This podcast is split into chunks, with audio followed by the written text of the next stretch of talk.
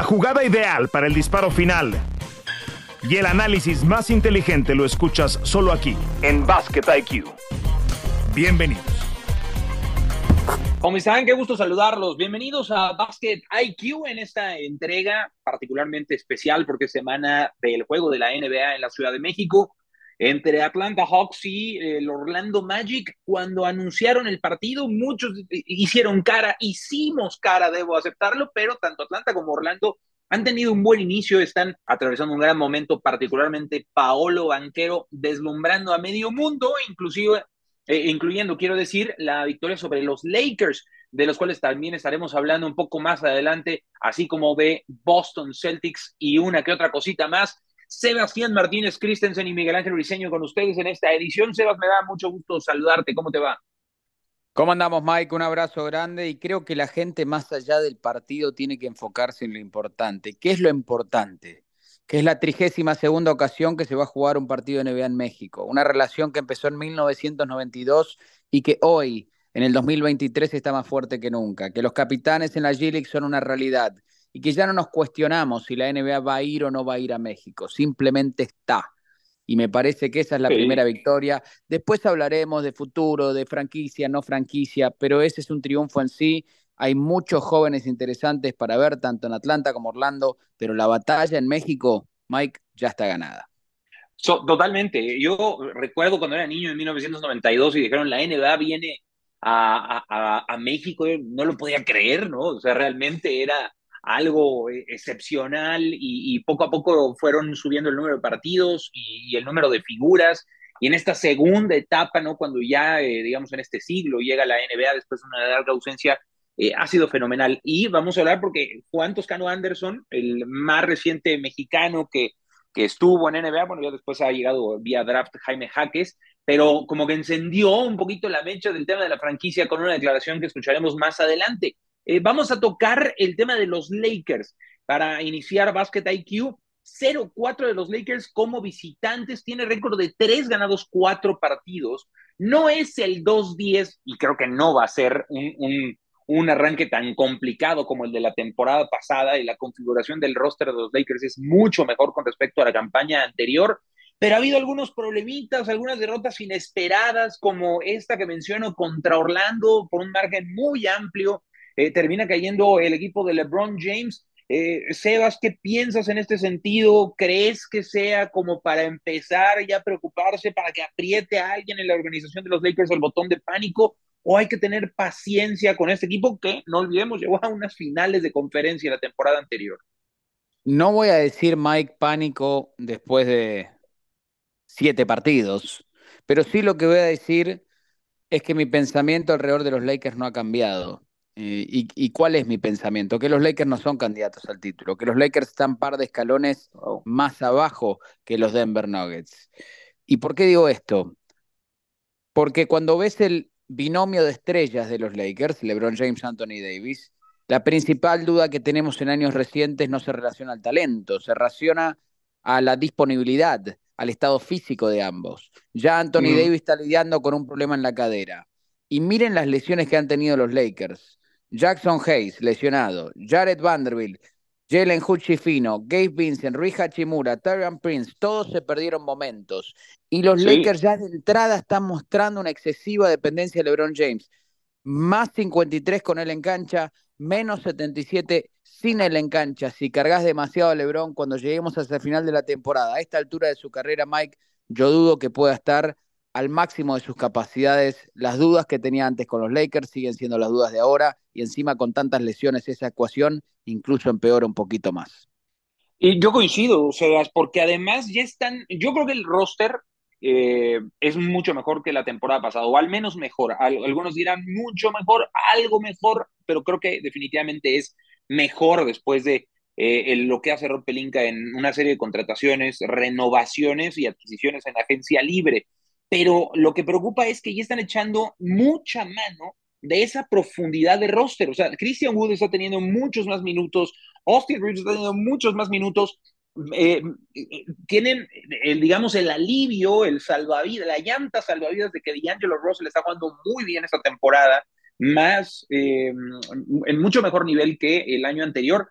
pero los minutos de LeBron y, los, y la necesidad y la dependencia de LeBron, eh, de verdad que ya era como para pensar que esa, esa transición a Anthony Davis para que tomara la estafeta, pues ya estuviera mucho más completada, ¿no? En el loading debería estar por lo menos al 70, 80%, y yo no veo ni siquiera que esté al 50 en temporada 21 de LeBron James. No puede depender tanto Lakers de LeBron, que por cierto en el partido contra Miami tiene el game winning shot y saca el balón a Cam Reddish. También, o sea, hay cosas que de alguna manera se pueden cuestionar a LeBron. En, en, un, en una colada, cierto, tenía muy buena defensa encima de, de parte del Miami Heat, pero pasa el balón a Cam Reddish y son este tipo de situaciones que también involucran a LeBron James, que a veces se le critica mucho por pasar el, el balón en momentos eh, decisivos. No sé, o sea, como que es, vuelve a ser una encrucijada, vuelve a haber más enigmas que claridades con los Lakers. Eh, es creo que a veces lo más difícil, Mike, es, saber cuándo dar vuelta a la página. Eh, Anthony Davis es un talento generacional. Cuando estaba en los, en los Pelicans nos damos cuenta y cuando lo adquiere el equipo de los Lakers todos dijimos, bueno, automáticamente es el mejor binomio de la NBA. LeBron en aquel entonces todavía más vigente que ahora, su vigencia es increíble, incluso hoy en 2023 en su vigésima primera temporada. Pero creo que la muestra llegó después de la burbuja. Burbuja, año 2020, los Lakers ganan el título. Y Anthony Davis fue tal vez la pieza más vital, pese a que el MVP lo ganó LeBron porque Miami no tenía tamaño para contrarrestar a Davis. Davis fue una presencia defensiva extraordinaria y por sobre todas las cosas tuvo salud. A partir de allí, volvimos a los mismos modismos de siempre. Lesiones tras lesiones, inconsistencia, no le gusta fajarse en la pintura, es un hombre grande que no juega como grande y entonces ¿en qué quedamos? Y la realidad es que a veces hay que aceptar, hay que mirarse al espejo y decir, ¿saben qué? Anthony Davis no puede ser un uno en un equipo candidato. Y es así de simple y está bien, porque quizás es el mejor dos del mundo, pero no puede ser un uno. Y los Lakers van a tener que entender que a futuro construir alrededor de él como uno no es una fórmula viable. Y además, como eh, hacer algún movimiento de canjes o traer a alguien en agencia libre que sea un nuevo uno, sería como aceptar que Anthony Davis todo este tiempo no tuvo los tamaños para hacer el uno y es aceptar un error y eso es algo difícil para una franquicia, dar un volantazo cuando pues siento que sí, a nivel organización todavía hay esperanza de que él pueda despuntar, aunque yo eh, estoy de acuerdo contigo. no, va, es que en no parte no te queda otra, Mike. Porque, ¿qué haces? O va a ser el uno de un equipo chico como Pelicans, pero no de Lakers. Sí, correcto. Un equipo candidato, dije yo. Claro, el uno de un equipo candidato. Por supuesto que puede ser uno, pero de un equipo candidato. Y a los Lakers no les queda otra, porque recordemos que Davis renovó contrato. Y entonces, ¿qué pasa ahora? Vos tenés que esperar hasta que LeBron no esté allí. De lo contrario, no podés sumar a otro jugador de ese calibre. No te dan los números. Entonces, no queda otra más que redoblar la apuesta, a no ser que decidas cambiarlo, cosa que no creo que suceda entonces están un poco atascados con esta ecuación y yo no estoy tan convencido que esta ecuación, que ya fue ganadora, por eso yo no lo llamaría nunca fracaso, porque fueron campeones en la burbuja, pero fueron campeones, pero yo no creo que esa fórmula ganadora se pueda replicar hoy en 2023 a medida que los años pasan, tanto para LeBron como para Anthony Davis y las lesiones también se acumulan para ambos. Y esto eh, sucede porque, y, vamos a hablar ya de otro tema, hay otros equipos que están mejor, eh, vamos a llamarle un Bombo 1, ¿no? Haciendo referencia a cabezas de serie en un sorteo mundialista. En el Bombo 1 no están los Lakers, definitivamente. Y, eh, en esta temporada ya no hay invictos, no hubo esas rachas iniciales de pronto que emocionan para ver si se rompen marcas. tanto Denver como Boston pierden sus respectivos invictos con Minnesota, que es un equipo que va ahí como cabalgando como una especie de caballo negro con un gran Anthony Edwards que ya tomó vuelo eh, que registra partidos de 38 puntos, eh, que jugó muy bien en el Mundial, a pesar de que Estados Unidos no le fue bien. Em, ¿quién, ¿Quiénes son? ¿Quiénes son en tus Power Rankings? ¿Dónde está Boston? ¿Dónde está Denver? ¿Quién es ese bombo uno, Sebas, para ti en este arranque de temporada después de siete, ocho partidos jugados para cada una de las franquicias? Mi bombo uno tiene un solo equipo, Mike. Eh, después hay un Bombo 2 con muy buenos equipos, candidatos potenciales retadores, pero hoy Denver es el mejor equipo de la NBA. ¿eh? Es el mejor equipo de la NBA. Sí, incluso si ves su derrota, y ahora están jugando sin Jamal Murray, por cierto. Entonces Jamal Murray se va a perder algunos partidos por un problema que sufrió el tendón de la corva y Denver sigue siendo una máquina muy bien aceitada La derrota, no los excuso, pero un partido en el cual parecieron tomárselo a la ligera, prácticamente por cómo jugaron, pero cada vez que han enfrentado a un equipo de nivel, lo han desmantelado, lo han dominado. Nikola Jokic sigue jugando en un nivel superlativo. Muchos hablan de Boston como el mejor quinteto, y Boston no tiene a Rick White, que se ha perdido un par de partidos por problemas personales pero para mí el mejor quinteto, porque el quinteto más complementario es el de los Denver Nuggets. El año pasado no los respetábamos porque no habían estado en ese tipo de situación antes. Este año hay que respetarlos. Son los campeones defensores, siguen siendo el mejor equipo. Para mí, en una clase aparte. Después podemos ir con Boston. Me encanta lo que estoy viendo de Golden State. Filadelfia han tenido un gran inicio de temporada. Milwaukee no comenzó como yo pensé, pero tiene un gran núcleo. Después están esos equipos. Pero Denver hoy, Mike, al menos en mi libro, está en una clase aparte. Sí, sí se cuece aparte porque además eh, solamente de salidas significativas, la de, la de Bruce Brown, que era el sexto hombre del equipo, no la quinteta titular regresa eh, intacta, pero creció Christian Brown, creció, creció Peyton Watson, creció Sid Nagy, este, llegaron. Julian Strother, el novato, el novato luce bien, sí, Julian Strother, luce bien. sí, sí. sí. Sí, no, no, es un equipazo, es un equipazo, y esto habla de, un gran cocheo, ¿no? O sea, cuando se va tu sexto hombre y no resientes, y se quedan todos y están cómodos y no juega tu número dos, que es Jamal Murray, y sigues estando igual de bien, eso habla de, de, una gran cultura organizacional. Yo, a ver, tal vez esto puede ser una declaración tanto atrevida, voy a poner a Dallas en ese bombo 1A, porque me ha gustado mucho todo el reparto, y no solamente el récord, que están seis ganados, un perdido, y el único perdido fue contra Denver, sino cómo funcionan. O sea, Grant Williams se le está creyendo, gran inicio de temporada de Grant Williams, tirando muy bien de tres, jugando como titular. Eh, Derek Lively, bien, bien, haciendo muy bien las cosas. Dwight Powell eh, también apareciendo ahí como centro suplente. Un muy buen Kyrie Irving, a pesar de que se perdió algunos partidos. Y a Luca lo veo, pues como siempre, ¿no? Conectado, también medio este, neurótico a veces con los oficiales. Veremos en postemporada cómo le va esto, pero yo, yo pondría a Dallas, me atrevo a poner a Dallas ahí en, ese grupo 1A con Boston, con los Warriors, que andan muy bien, con Milwaukee, que eventualmente va a despuntar. Y al que no se la compro, Sebas, es a Philly. No sé, necesito una muestra más representativa de partidos para creerle a Philly. No, yo estoy de acuerdo y yo no confío en Philly, pero simplemente porque Filadelfia jugó seis partidos, tiene récord de 5 y 1. Y a mi juicio, Filadelfia ha sido el equipo que más sólido ha lucido en la conferencia del Este hasta el momento, después de seis partidos. De ahí a creerle y pensar que son mejores que, es otra historia. Pero no, no, no me guío solo por los seis partidos también, por otro lado, porque digo, bueno, Phoenix, mal inicio, muchas lesiones, Bradley Bill, Devin Booker, tiene que estar en el bombo 1A Phoenix, sin lugar a dudas. Sí, los Clippers potencialmente tienen que estar en el grupo 1A o tal vez debatible y no han tenido el mejor inicio de temporada. Entonces no es todo lo que hemos visto hasta ahora, pero Filadelfia es uno de esos equipos que digo, a jugar por lo que vi hasta ahora, no sé si alguien ha jugado mejor que Philly en el este, eh, quizás un pasito incluso por encima de Boston, más allá que los dos tienen una sola derrota. Eh, entonces a mí me ha sorprendido. Creo que el éxito es sustentable y no termino de confiar y Envid es un hospital caminante pero han sí, sí, sí. Mike hasta ahora. Eh, el que sí le creo es a, Tyrese Maxi, que es la principal razón por la que dejaron ir a Harden y dijeron, no, bueno, vas a empezar a hacer tus teatros.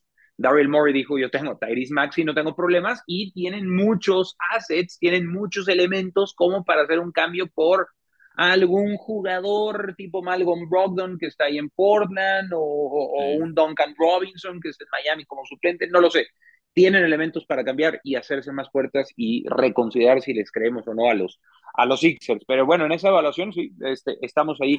Denver encima del resto.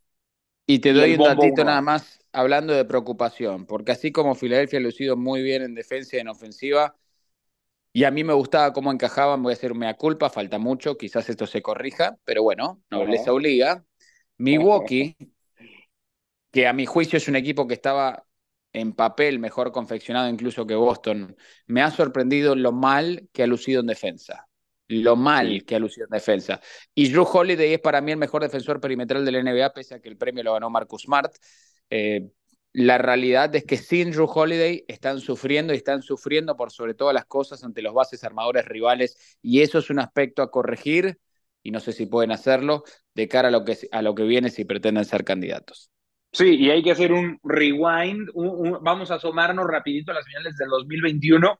Giannis MVP, pero lo ganan al menos dos partidos por Drew Holiday, ¿no? Y su defensa. o sea, e, eso es, lo van a extrañar porque Lillard no, no ofrece ni cerca esa defensa que, que, tenía Drew Holiday ahora en Boston en una, en una carambola.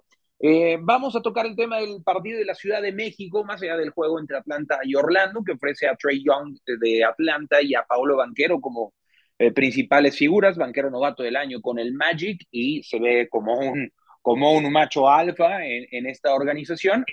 Pero más allá del juego, las declaraciones de Juan Toscano Anderson con respecto a eh, pues esta eterna pregunta que se le hace cuando viene un juego a la Ciudad de México de si México es capaz de tener una franquicia NBA. Vamos a escuchar a JTA, a Juan Toscano Anderson, hablar de este tema después de pasar pues varias temporadas NBA y con la legitimidad que tiene tras eh, conseguir sobre todo aquel título con los Warriors. Escuchamos a Juan. Eh, sí, sí, tienen todas las cosas para tener un equipo de básquet. Creo que el deporte tiene que crecer. Ah, tenemos que, y cuando yo digo que tenemos todo, la, toda la gente de México, ah, la federación, federación, el gobierno, todos tienen que poner más atención, más dinero. Ah, en el deporte para los niños, más, oportunidades, más ligas por los niños y con eso se crece de, de abajo. O sea, no, puedo, no podemos pensar, hey, queremos un equipo de la NBA y vamos a hacer todo después. Tenemos que hacer todo para la NBA y la gente de los Estados Unidos pueden ver, hey, Ciudad de México es un lugar que tiene un mercado, tiene gente que quieren ver el deporte, van a apoyar su equipo y mucho más. Palabras de Juan Toscano Anderson eh, diciendo, pues, eh, siendo muy sensato, ¿no? Diciendo, no, no, queremos, tráiganlo y luego vemos si armamos todo. No, no, no. Eh, mm. es primero vamos a tener toda la organización, todo el despliegue, toda la infraestructura y una vez de eso, bueno, pues ya podemos poner nuestra carta de presentación, hablamos de nosotros como, como Ciudad de México y la ilusión que sería pues tener una, un equipo NBA. El camino es vía capitanes, que creo que organizacionalmente eh, están muy bien instalados acá, creo que pueden mejorar en la parte de las entradas de los aficionados, pero no es lo mismo G League que NBA. Eh, Sebas, sin, sin, el, eh, sin el apego de vivir en la Ciudad de México, que confieso puede sesgar mi opinión, me gustaría que me dijeras si lo ves factible, no, no tal vez a corto plazo, pero sí a mediano plazo, pongamos cinco años, que la NBA considere real a México, real a México para traer una franquicia a este país? Yo sí lo considero factible. No será sencillo, eh, pero sí lo considero factible, Mike. Y lo considero factible porque México tiene muchas cosas que le juegan a favor. Número uno, la ubicación geográfica. Eh, vemos, por ejemplo, como otras ligas estadounidenses están tratando de expandir sus horizontes, en el caso del NFL, con Londres, ahora Frankfurt, el año que viene Madrid, van a ir a Brasil. La NBA juegan cuatro veces por semana, a veces cinco. No podés estar realizando ese tipo de viajes. Es decir, se juega en Canadá, Toronto y se pudiese jugar en México porque la logística en términos de viajes es sencillo. Punto a favor de México. Número dos, lo mencionaste vos, los capitanes. Es casi como un soft launch, como un trial run. Vamos a probar a ver qué pasa, cómo estamos con la organización, corregir nuestros errores, porque el día que nos toque, esos errores no, no, no los podemos cometer porque ya estamos hablando de grandes ligas a esta altura del partido. Sí. Donde creo que quizás pueden tener un problema, y es donde, bueno, la Arena Ciudad de México, número 3, perdón, primero a favor, porque no tiene nada que envidiarle ni un estadio en la NBA, es extraordinaria la arena, y me parece que en esos tres puntos México tiene una posibilidad factible de tener una franquicia NBA. Donde veo quizás los principales obstáculos es, número uno, bueno, garantizar seguridad, que esté todo bien, que yo imagino que puede estar todo bien. Número dos, los jugadores que son elegidos.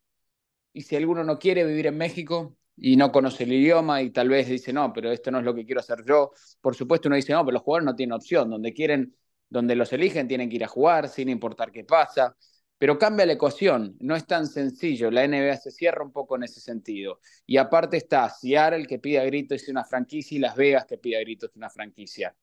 Y a mí me sorprendería, me sorprendería, Mike, si la NBA tiene franquicias de expansión y coloca a México por delante de Seattle, a quien le quintaron una franquicia han sido muy pasionales, y Las Vegas con todo el run run de las apuestas, que encima ahora se va a llevar allí, no solo la Summer League ya que se lleva, sino que se va a llevar ahora la final del Play-in Tournament. Entonces yo creo que México es una posibilidad factible, no sé si cinco años, porque yo los veo por debajo de Seattle y Las Vegas en cuanto a las probabilidades, pero tienen muchos factores a su favor y por eso es que sí lo veo viable. No sé cuándo, pero lo veo viable. Sí, a ver, en, esa parte de la seguridad, claro que siempre va a ser la preocupación número uno, que México no es un país en el que haya eh, pues índices bajos de, de, inseguridad, ¿no? Hay muchos problemas, eso no es un secreto para nadie.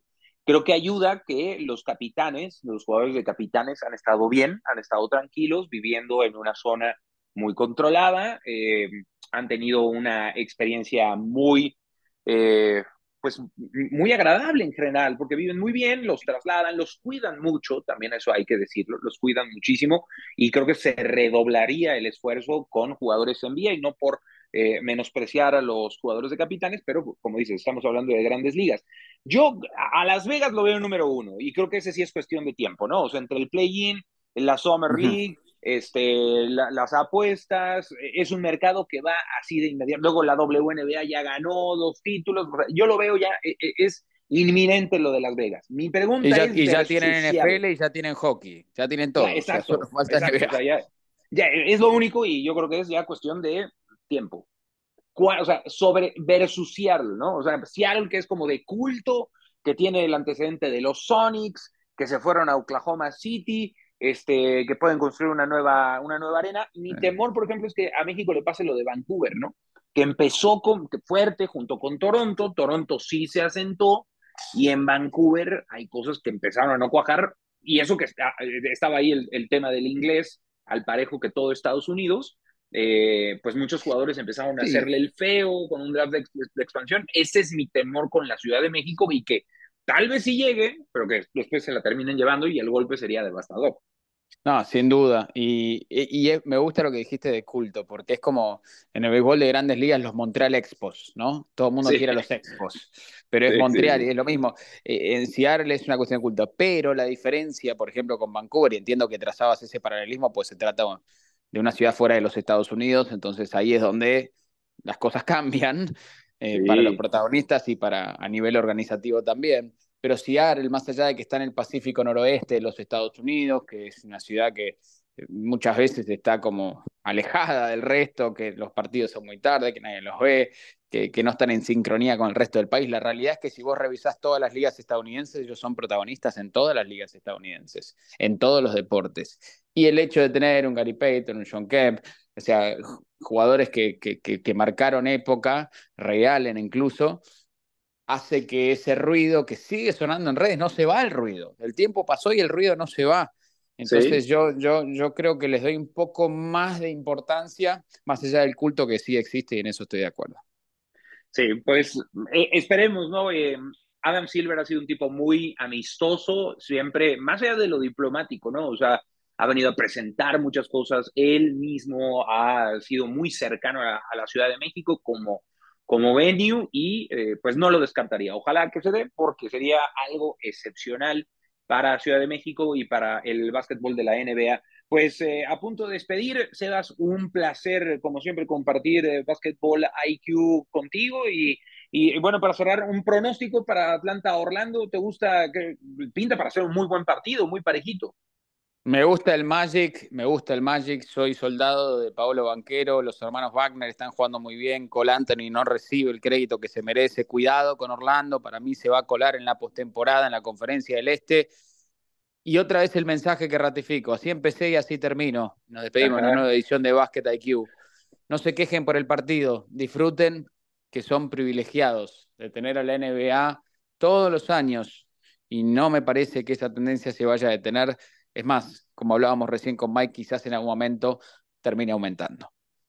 Ojalá que así sea. Gracias a, todos por escucharnos y los dejamos con este, eh, con esta pieza a propósito del arranque de la temporada de Capitanes Ciudad de México, por cierto, en la G League a partir de este viernes, después del jueves, NBA en eh, Mexico City. El viernes arrancan los capitanes contra el Magic, precisamente contra Osceola Magic. Y aquí lo dejamos para que se bañen un poco de lo que sucede con capitanes para este año, ahora con Juan Toscano Anderson como principal figura. Muchísimas gracias.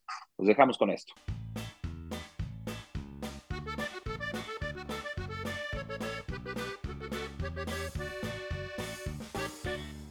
La Ciudad de México se viste de gala. La Arena CDMX tendrá una semana vibrante con la llegada del deporte ráfaga a manos de la NBA y la G League. Los capitanes volverán a las duelas con el Opening Night ante los Osceola Magic en su primer partido de temporada regular en la Liga de Formación estadounidense. Los dirigidos por Ramón Díaz llegan con las expectativas a tope, con la ilusión de mejorar y poder llegar a postemporada ahora de la mano de su refuerzo estrella, el mexicano Juan Toscano Anderson. Regresar aquí a México con mi gente, Ah, con un coach donde pues también empecé mi carrera con la selección con Ramón y pues todo está bien, todo está yendo bien. Todo está listo, las calles mexicanas se alistan para recibir a las mejores estrellas del baloncesto. Los capitanes preparan sus jerseys para abrir la temporada 23-24 de la G League a través de ESPN y Star Plus. Suena la chicharra y el fuego se apaga en la duela. Nos escuchamos en una próxima emisión de Basket IQ.